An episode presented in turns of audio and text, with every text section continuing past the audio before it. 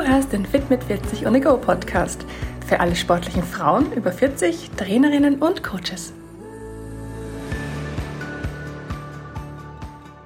Hallo zusammen, herzlich willkommen zu meinem Podcast Adventkalender 2022. Hinter jeder Tür versteckt sich für dich ein kurzer informativer Podcast zu den Themen Training, Ernährung, Hormone und Mindset, der dir tagesaktuell einen kleinen Input liefern soll. Ich wünsche dir ganz viel Freude mit der heutigen Episode und eine wunderbare Adventszeit.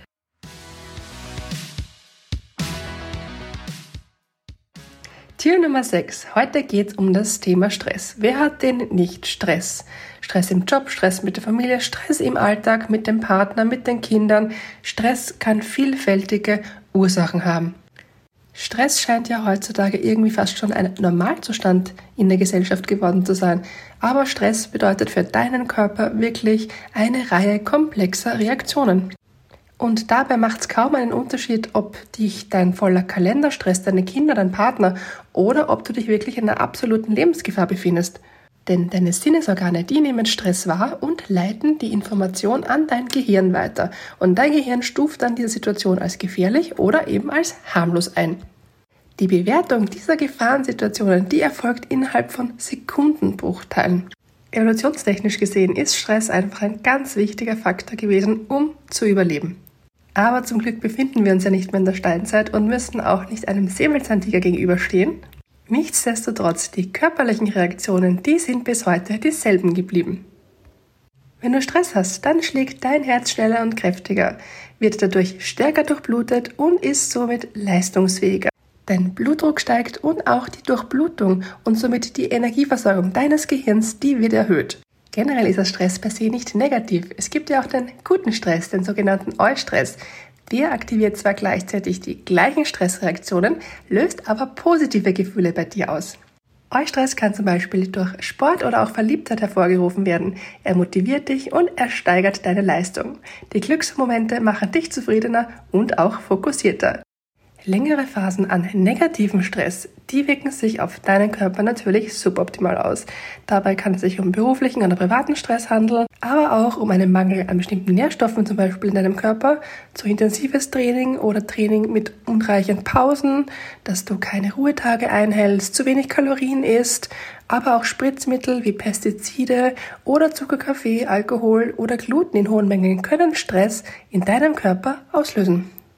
Und das alles kann mühsame Langzeitfolgen nach sich ziehen, wie zum Beispiel ein zu hoher Blutdruck, Gefäßverengung, Tinnitus, Gehörsturz oder ein erhöhter Augendruck, Gewichtszunahme, eine erhöhte Schmerzempfindlichkeit, ein geschwächtes Immunsystem, Verdauungsstörungen, Sodbrennen, Magen-Darm-Geschwüre, Kopfnacken- oder Rückenschmerzen, Verlust der Libido, Zyklusstörungen, Impotenz, Vergesslichkeit, Unruhe, Gedächtnisstörungen und auch Störungen der psychischen Gesundheit, wie zum Beispiel depressive Störungen oder auch Burnout. Wenn du deinem Körper also langfristig etwas Gutes tun möchtest, dann habe ich hier einige Tipps für dich, wie du deinen Stress langfristig reduzieren kannst.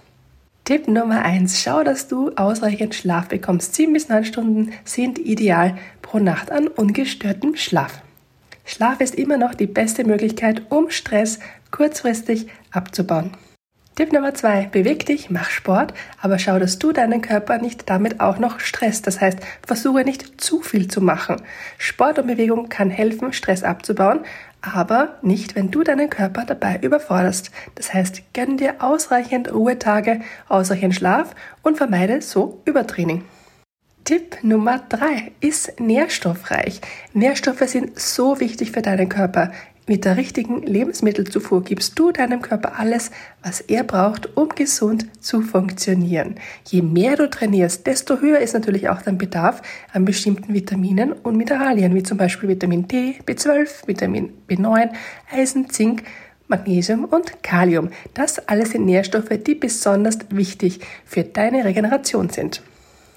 Schau also, dass du in deinen Ernährungsplan Lebensmittel mit all diesen Vitaminen und Mineralstoffen gut einbauen kannst. Tipp Nummer 4. Wie so oft sage ich dir auch heute gerne nochmal, hör auf deinen Körper. Dein Körper sagt ja eh ganz genau, was er braucht, wenn du nur hinhörst. Versuch dir also pro Tag echt ein paar Minuten Zeit nur für dich zu gönnen, damit du weißt, was dein Körper gerade braucht. Ist es Bewegung? Ist es vielleicht eine kleine Meditation, eine Atemübung oder einfach nur ein kleiner Spaziergang.